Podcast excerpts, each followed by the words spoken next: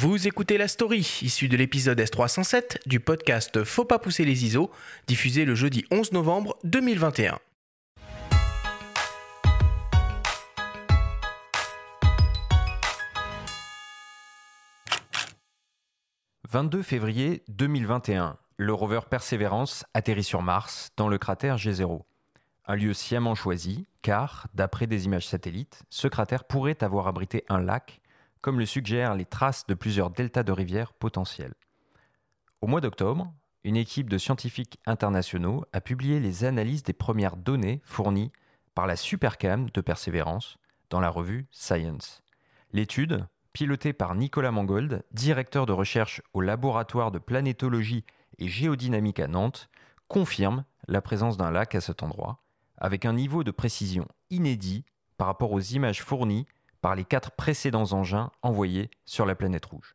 La différence avec la précédente caméra qui est à bord de Curiosity, qui suppléait l'instrument ChemCam, c'est qu'ici, avec Supercam, on a une caméra couleur qui a en plus une meilleure résolution et la couleur nous apporte aussi une, bah, variabilité euh, meilleure dans les textures, dans la façon dont on voit le relief, qui nous indique par exemple des petites différences de composition des roches. Donc c'est une information en soi qu'on n'avait pas auparavant avec euh, l'équivalent. Et puis les autres caméras couleurs qui sont à bord du rover, comme les Navcam et les Mascam, sont euh, très très bien pour faire tous les panoramas, donc elles donnent très bon contexte. Et nous, on a la chance de pouvoir focaliser sur des endroits très précis à distance, qui nous ouvrent les yeux sur des petits détails topographiques auxquelles on n'aurait peut-être pas fait attention sinon. Les images sont vraiment exceptionnelles parce qu'elles nous montrent exactement la stratigraphie des sédiments qui se déposent au bord d'un lac. C'est exactement ce qu'on voit sur Terre en fait quand on a des dépôts de sédiments dans un lac.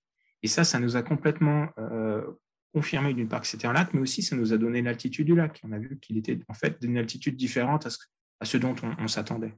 La caméra, au départ, a été conçue pour suppléer le laser et pour permettre de voir les textures des roches sur lesquelles on, tirait au laser. Mais en fait, on l'utilise aussi pour regarder euh, à l'horizon, pour euh, voir des objets géologiques qui nous intéressent. Et en l'occurrence, elle a une capacité qui est euh, vraiment excellente à, l'infini. C'était un peu notre surprise, la bonne surprise, c'est que la première image qui a été faite pour calibrer en fait l'instrument à l'infini a été fait sur ces falaises qui sont situées à 2 km de distance et elle s'est avérée vraiment très spectaculaire, euh, parfaitement nette et on peut distinguer euh, des petits blocs rocheux d'une dizaine de centimètres sur cette image et ça nous a complètement ouvert les yeux sur la, façon dont ces sédiments s'étaient déposés. Quant à la date exacte de la présence d'eau à cet endroit, pour l'instant évaluée à 3,6 milliards d'années, il faudra attendre le rapatriement des échantillons prévu pour 2030 qui devrait aussi permettre d'authentifier d'éventuelles traces de vie sur Mars. Une autre mission qui s'annonce particulièrement périlleuse. On sait qu'on est à des âges d'environ 3,6, 3,7 milliards d'années, euh, même si ce sera euh, précisé lors des retours d'échantillons. Ce n'est pas l'instrument ou le rover qui va revenir, ce sont uniquement les échantillons qui vont être prélevés, qui vont être revenus avec une autre mission, qui va euh, déposer une sonde qui pourra se transformer en fusée et repartir en orbite pour être recherchée euh, par un orbitaire. C'est une mission assez compliquée qui est en train de se mettre en place entre la NASA et l'ESA. Donc, ces retours d'échantillons nous permettront de confirmer ces dates et de les préciser, notamment euh, euh, préciser toute l'histoire de, ce cratère d'impact J0 et éventuellement d'y chercher des, traces de, vie, ce qu'on appelle des biosignatures qui pourraient attester de la, la présence d'une vie passée à cet endroit. Ces derniers mois ont aussi été marqués par les premiers vols martiens.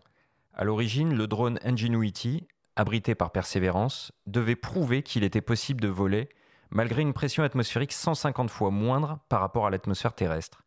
À l'issue de cinq tests couronnés par autant de succès, la NASA a validé des missions de reconnaissance avec le drone, un outil précieux pour anticiper les trajectoires du rover. Cela a permis euh, d'acquérir des images qui étaient au-delà de ce qu'on voyait euh, avec les panoramas du rover et qui n'étaient pas euh, assez bien visibles sur les images orbitales. Et euh, ça nous a permis d'écarter un trajet avec le rover pour des endroits qui n'étaient finalement pas intéressants.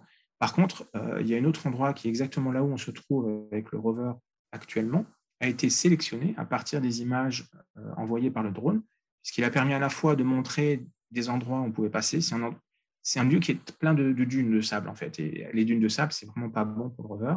On a pu identifier des endroits pour passer entre ces dunes et également les, les, roches les plus intéressantes euh, de ce lieu qui, a été dénommé Seita, euh, qui est euh, une des unités clés du fond du cratère. donc, le drone joue vraiment son rôle de, de reconnaissance actuellement.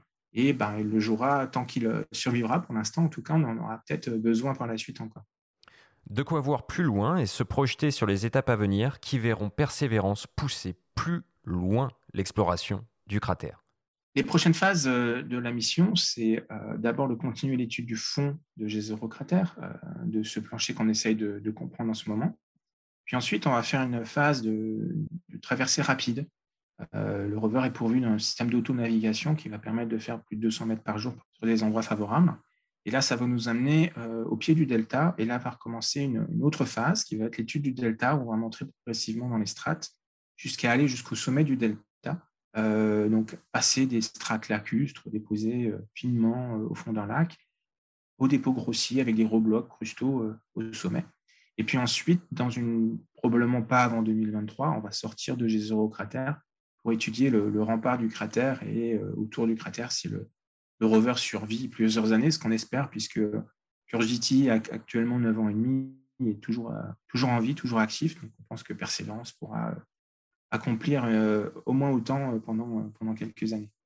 Si les avancées sont palpitantes pour le grand public, à quoi ressemble une journée type pour les scientifiques qui, comme Nicolas Mangold, ne manquent rien de la progression de persévérance au quotidien? Le quotidien du, chercheur qui travaille sur, sur, les rovers Curiosity et Persévérance, ce n'est pas toujours évident. aux États-Unis, ils ont une petite, un petit avantage sur nous, c'est qu'ils travaillent avec des heures euh, de travail normal. Ils commencent à 8 heures le matin. Euh, c'est des journées qui font une dizaine d'heures pour euh, travailler sur rover.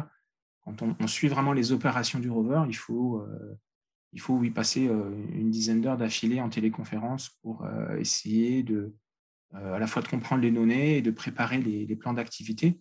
Et pour nous, comme ça se passe aux États-Unis le matin, nous, l'après-midi, nous, ça commence l'après-midi en France vers 17 heures. Et donc, souvent, on finit assez tard dans la nuit, euh, ce qui est une, grosse contrainte, mais euh, le jeu en vaut bien la peine. Hein. C'est quand même le, boulot le plus cool du monde de travailler sur les rovers martiens.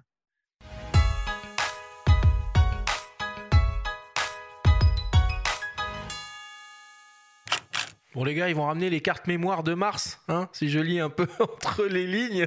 C'est ça le, projet. Ah bah, c'est 2030. 2030, il, il, devra patrier les données, ouais, ouais. Et ces mecs-là euh, sont à fond, hein. Tous les jours, ils sont, ils sont à fond. On avait écouté Stéphane Lumouilik euh, également de l'Université de Nantes en février. D'ailleurs, tu étais là, Olivier. C'était une émission à laquelle tu participais. On avait évoqué le premier enregistrement d'un son sur Mars. C'est vrai. Et depuis, bah voilà, on est en novembre et il y a cette publication un petit peu peut-être passé inaperçu euh, euh, au sein du grand public. En ce moment, il y a beaucoup de choses dont on parle. On parle d'ailleurs en termes de d'événements euh, spatiaux du retour de Thomas Pesquet sur Terre, mais en ce moment sur Mars se joue encore beaucoup de choses, et notamment l'analyse de ces premières images issues de, Persévérance. Donc l'étude de la revue Science pilotée par Nicolas Mangold, hein, Cocorico, elle est accessible gratuitement sur le site de Science en ligne. On peut y voir plein d'images, c'est passionnant. Et quand on a une âme un petit peu de, de, géologue, on va dire, où on s'intéresse un peu à ça, on peut, on peut vraiment voir les strates euh, sur, sur les différentes images, c'est assez passionnant. Et on va, on va suivre, on va, on va faire une série avec tout ça à force, hein, de toute façon. On va les suivre. Euh, ils sont à fond et tant que le, rover est en vie et nous aussi, bah, ma foi, on en parlera parce que c'est quand, même, quand même fun. quoi. Imaginez un drone en train de voler sur Mars, enfin, moi je trouve ça fun. Ce serait bien qu'on puisse le piloter à distance pendant l'émission, quoi. Qu'on dise, ah, vas-y, tourne à gauche, tourne à droite. ce sera bientôt en 2035, ce sera un jeu vidéo euh, réel euh, sur place. Euh.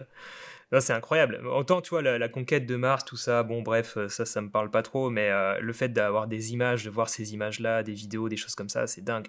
d'avoir du détail maintenant dans ces images en couleur, etc., je trouve ça fou, en fait. la première image 360 qu'ils ont publiée, euh, qui était en fait la calibration de l'instrument pour faire les mises au point à l'infini, dont, euh, parle Nicolas dans, euh, dans la chronique, elle est absolument sidérante de netteté et de précision. C'est assez, incroyable. On peut y accéder facilement. Hein. On tape sur les navigateurs photo 360 Persévérance. C'est impressionnant cette photo de cratère à 360.